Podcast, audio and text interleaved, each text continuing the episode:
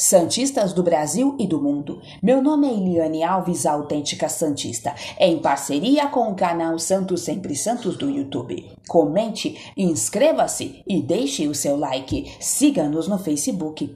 O Corinthians, mais uma vez, mostrou sua força na Neoquímica Arena. Na tarde deste domingo, o Timão superou o Santos por 2 a 0 e chegou à sétima vitória seguida no estádio de Itaquera.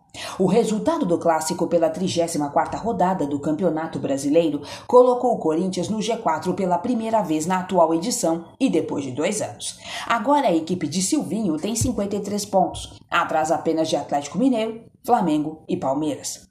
O Santos estaciona nos 42 pontos, na 11 posição, mas com um jogo a mais que seus adversários mais próximos da tabela. O risco de rebaixamento segue ameaçando os Santistas.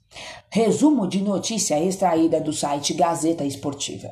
Aplicativo One Football. Redação de notícias Ricardo Alves.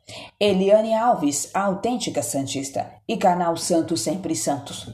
O foco é o Santos, o resto é o resto.